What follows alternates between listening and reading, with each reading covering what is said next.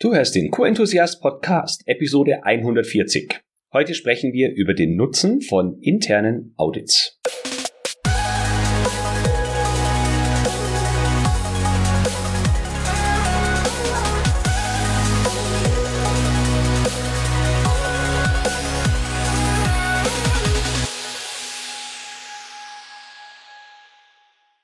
Ein enthusiastisches Hallo und willkommen zu einer neuen Episode in unserer kleinen Miniserie zum Thema interne Audits.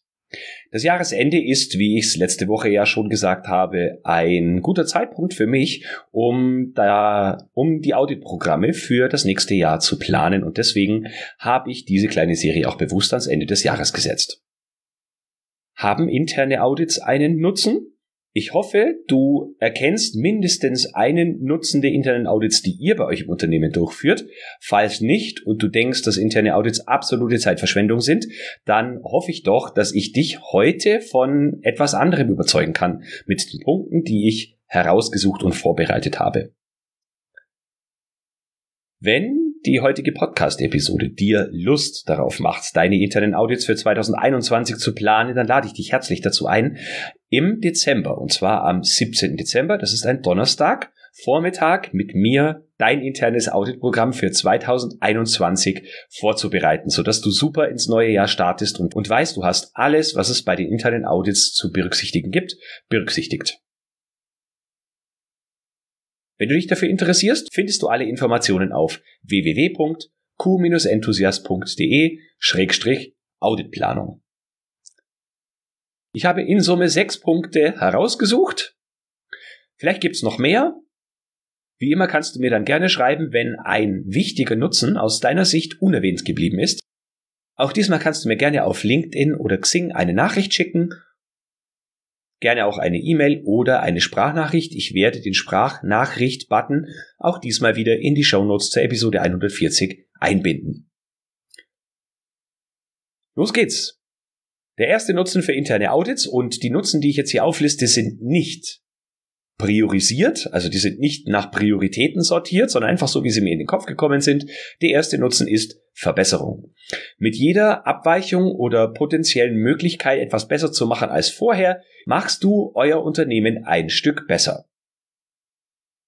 Das bedeutet natürlich auch, dass du in den internen Audits entsprechende Fragen stellen solltest. Wenn du also immer nur irgendwie die ISO 9001 Checkliste abhakst und äh, möchtest, dass da möglichst viele Haken stehen und möglichst wenig Abweichungen, weil du dann am wenigsten Aufwand hast, dann erreichst du vielleicht nicht unbedingt, äh, dann erreichst du vielleicht euer Ziel, aber du erschließt nicht das Potenzial, das in internen Audits steckt. Der zweite Punkt ist, du prüfst natürlich, ob die Konformität mit Normen, Kunden oder behördlichen bzw. rechtlichen Anforderungen gegeben ist. Das ist natürlich ein legitimer Punkt. Das ist auch ein Nutzen, den interne Audits haben. Du überprüfst mit den Fragen, die du stellst oder den Nachweisen, die du einforderst und anschaust, ob die Anforderungen erfüllt sind, also das System konform mit dem, was gewünscht wird. Übrigens, wie du das sicherstellen kannst, auch ohne dass du schaust, dass alle Normenanforderungen einmal im Dreijahreszyklus abgeprüft werden, sprechen wir auch im Workshop Audit Planung durch. Es gibt dort nämlich ein System, da kannst du das während des Jahres schon ab schon während des Jahres abprüfen und zwar ohne, dass sich das wie Abhaken von einer Normcheckliste anfühlt. Weder für dich noch für die anderen. Der dritte Punkt ist die Prüfung des internen Systems. Also es gibt viele Anforderungen, die ihr euch selber intern auferlegt habt und die nichts mit Normkonformität oder Kundenanforderungen zu tun hat. Das habt ihr euch selber überlegt und wollt natürlich auch wissen, ob die einzelnen Abteilungen das einhalten. Also die Rahmenbedingungen, die ihr intern schafft, auch wirklich eingehalten werden, beziehungsweise nicht nur, ob sie eingehalten werden, sondern es kann auch rauskommen, dass sie nicht eingehalten werden, weil die Rahmenbedingungen, die Vorgaben nicht sinnvoll sind und geändert werden müssen. Also beide Seiten. Machen die einzelnen Beteiligten das, was vorgegeben ist? Und wenn nein, warum nicht? Ist vielleicht das, muss vielleicht das angepasst werden, was ihr vorgegeben habt, damit es die größtmögliche Sinnhaftigkeit gibt. Der vierte Punkt ist das Kennenlernen des eigenen Unternehmens. Insbesondere dann, wenn du neu im Unternehmen bist oder neu in deiner Rolle. Da hat es sich bei mir bewährt, ich war nämlich dreimal schon in dieser Situation, in den ersten Jahren der internen Audits Fragen zu stellen, die vom Niveau her die äh, Leute, die auditiert werden, vielleicht nicht unbedingt vor die größten Herausforderungen stellen, aber bei denen du viel über das System lernst. Also das sind für mich so klassische Fragen wie äh, stellt ihr sicher das Fragen? Oder wer ist verantwortlich für? Sowas in der Richtung. Das sind jetzt keine Fragen, wo die großen äh, Abweichungen oder die großen Themen äh, herauskommen, höchstwahrscheinlich ähm, herauskommen, die für riesige Aha-Erlebnisse sorgen. Aber du lernst unglaublich viel dabei. Und ich finde, es ist durchaus ein berechtigter Ansatz, die ein oder andere Fragestellung mit einzubauen, von der eher du was lernst, anstatt dass sie großes Abweichungspotenzial aufdecken. Der fünfte Punkt ist die persönliche Entwicklung. Mit jedem Audit, das du durchführst, wächst du auch als Persönlichkeit. Es wird immer mal so eine Art Konfrontationspotenzial geben, Menschen, die nicht ganz so begeistert sind oder wenn du erklärst, dass du eine Abweichung glaubst entdeckt zu haben, nicht so wirklich begeistert oder deiner Meinung sind. Da wächst man auch persönlich. Auch was irgendwie die Planung, gezielte Vorbereitung und Abdeckung der verschiedenen Auditthemen betrifft, die Abarbeitung von Maßnahmen, die Wirksamkeitsprüfung. Du wächst ständig, wenn du solche Audits durchführst.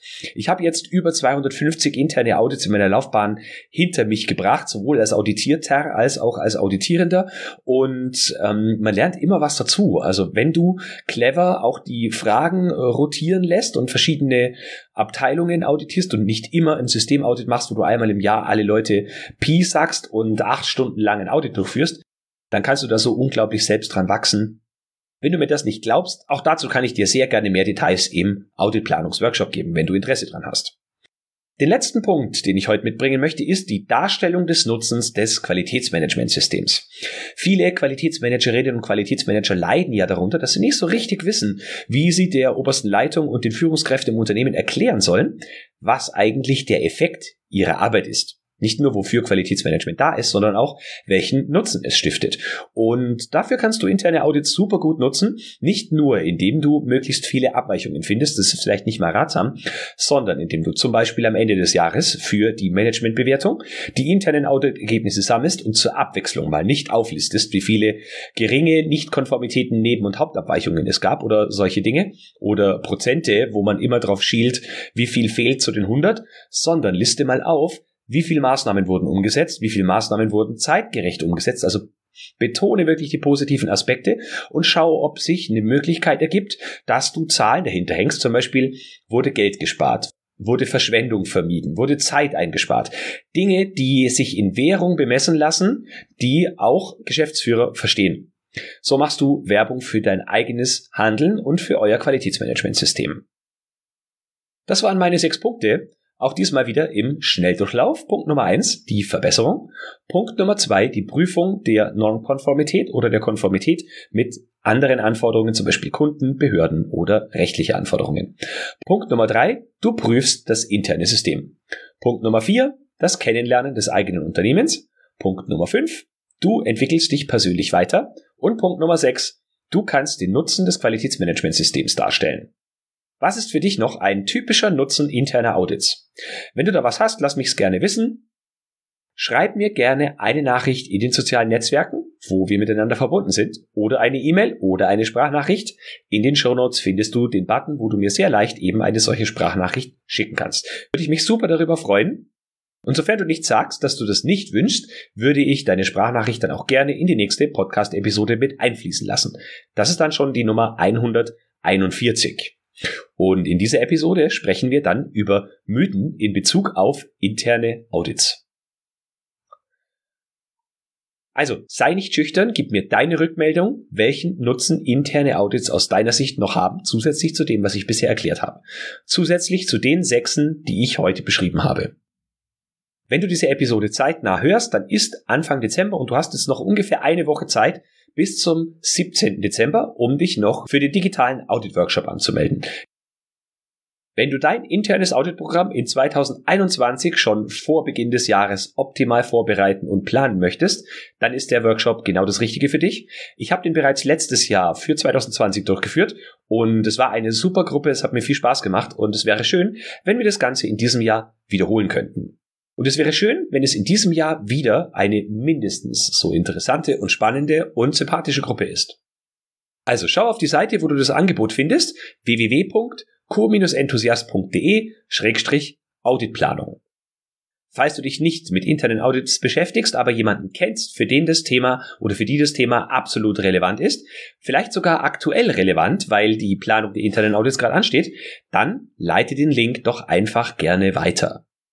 So, nun wünsche ich dir eine schöne restliche Woche, hab einen tollen dritten Advent und wir hören uns zur Episode 141 nächste Woche wieder.